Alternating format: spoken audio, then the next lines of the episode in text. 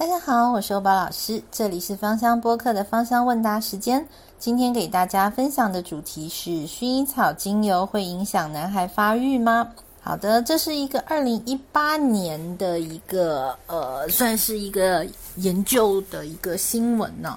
然后呢，于是呢，就引发了很大的一阵恐慌。那这是怎么回事呢？这是因为呢，美国的一个内分泌学会。然后呢，他们发表了一个新的研究的结果，然后他们发现呢，这个男孩的这个女乳症，也就是那个乳房发育的异常呢，他们怀疑哦，这里讲到的是怀疑跟薰衣草或茶树是有关系的。可是这里的怀疑呢，为什么他只是怀疑？是因为他们发现，就是这个男孩他长期的使用，就是。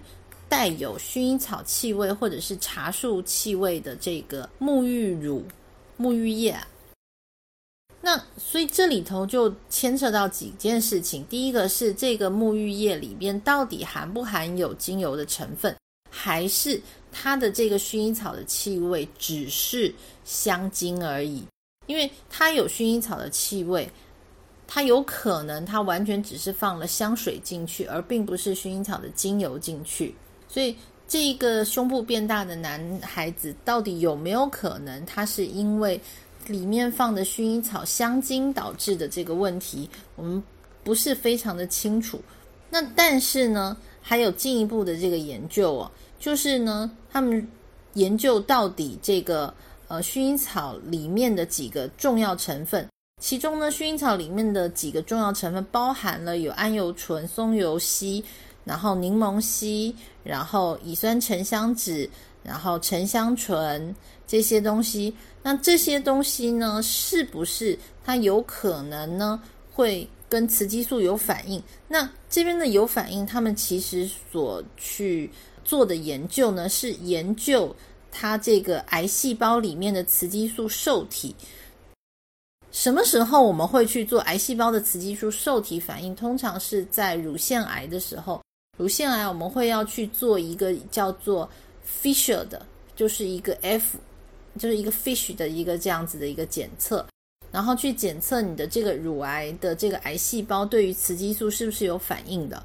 所以他是做了这样子的一个这个雌激素反应，然后呢，去看看这些东西是不是它对于这个雌激素受体是有这个影响的。那的确是他们发现好像是有一些影响。但是能不能解释女乳症一定是来自于这些东西？其实是不行的，对，是不行的。然后呢，而且呢，其实含有薰衣草气味的这个，就是这些呃香水啊，还有包含的洗衣液呀、乳液呀、洗发液啊、洗发水啊，里面其实都含有哦。那所以很多人会以为说，就是薰衣草的精油是不是就等同于女乳症？其实这不一定的，对。所以我们要知道它最后结果是不是因为就是使用了之后会这样子。其实我们停用一段时间就可以看得出来了。但是很可惜的就是这一份的研究报告之中，并没有让它去停用，而是只是针对于这个现象，然后去做一些猜测，所以很难。很难完全说明说这个东西跟女乳症是有绝对的影响，但是精油有没有可能去刺激雌激素，这是有可能的。可是每一个人的程度又不一样，为什么？这还是要回归到我们之前讲的这个癌细胞的这个雌激素受体。